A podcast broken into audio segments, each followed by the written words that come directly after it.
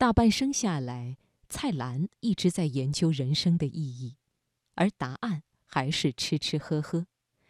这其中蕴含的一个简单道理就是：吃好了，把自己的胃照顾好了，才会心情好，活得开心。今晚的人物故事，我们就跟随美食家蔡澜一同来了解美食的真谛。请你听。随便对付一顿饭是对人生最大的不尊重。作者陈婷婷，选自《新周刊》。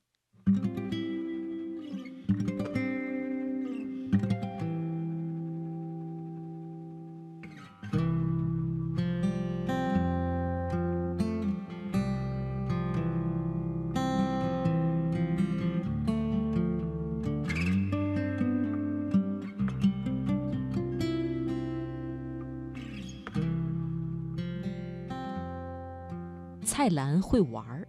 前年他到国外转了一圈，从北非、威尼斯、希腊、土耳其到迪拜，他一路微博直播沿途美食：土耳其的咖啡、海鲜，威尼斯的居乳羊、焦糖雪糕，还有当地新鲜的鱼市场和水果市场，目之所及皆是美味。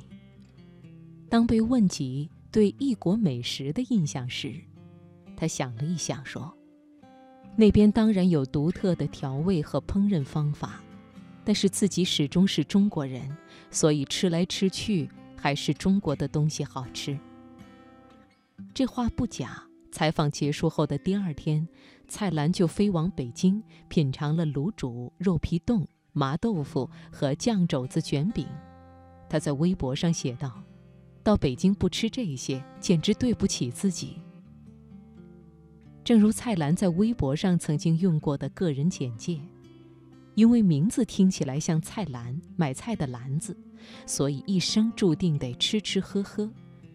他将自己好吃的秉性归结于父亲起名的不慎，大哥名菜单，侄子名菜叶，于是，一家人正好拿着菜单，提着菜篮去买菜叶，不爱吃可能吗？年过七旬的蔡澜丝毫没有停下寻找美食的脚步，因为整天脸红红的，别人以为他喝了酒，甚至劈头一句：“你血压高。”蔡澜哈哈笑答：“这叫红光满面。”但是他打趣自己的血型是 XO 型的，因为酒喝得多。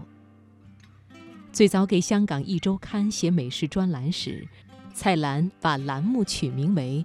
未能食素，未能食素的意思不就是想吃荤吗？蔡澜说，这代表自己的欲望还是很重，心还是不轻。爱吃肉的他，后来甚至一连出了六本《未能食素》系列丛书，未能食素，又系未能食素，再是未能食素，肯定未能食素，乐得未能食素。绝对未能食素。在蔡澜的心中，猪油是至高无上的美食。人称“猪油佬”的他，最爱往虾子面里加一碟猪油渣。他开过一家餐馆，名字就叫“猪油捞饭”。蔡澜说：“年轻人对猪油唯恐避之不及，都是因为没有洗过碗。如果洗过碗，就会发现。”用普通油盛过的碗碟很难洗，用猪油的话一下子就冲掉了，所以猪油并不特别肥腻。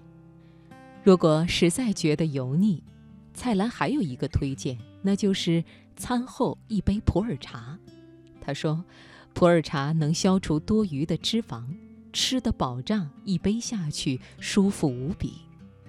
也因此，蔡澜很少喝咖啡，而喝茶必喝普洱。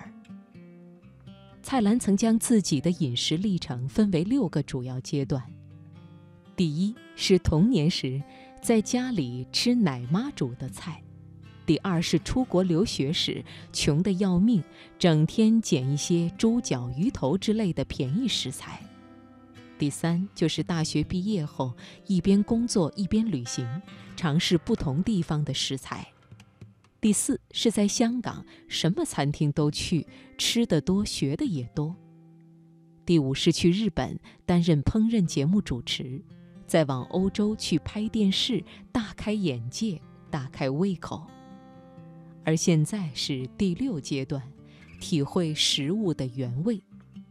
蔡澜说：“以前什么都要试，现在依旧对新奇的美食怀有好奇，但是更加喜欢简单传统的饮食，一日三餐也尽量简单。我会很用心的去煮一碗很好的白饭，配很简单的食材，简简单单、最平凡的东西，其实最难做。”金庸曾经评价蔡澜，他是一个真正潇洒的人。见识广博，懂得很多，人情通达而善于为人着想，琴棋书画、文学、电影什么都懂。于电影、诗词、书法、饮食之道，更可说是第一流的通达。确实，蔡澜不仅会吃，更会玩，会享受人生。二零零七年，他成立了以美食为主打的旅游公司。直到现在，他还会亲自带着同样爱吃的团友，全世界品尝美食，去日本、法国、意大利、匈牙利、捷克。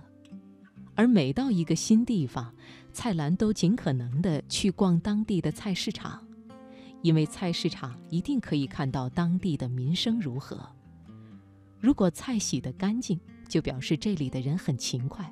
如果食材丰富，就表示这里的生活水准很高；如果肉很贵，就表示这里的收入很厉害，消费很高。吃了这么多年，蔡澜并不挑剔，他唯一的要求就是食材够新鲜、够时令。在他的笔下，有大酒家、大餐厅，也有大排档式的食肆，写得让人直流口水。别人问他如何做到这一点，他答道：“很简单，写稿写到天亮，最后一篇才写十斤。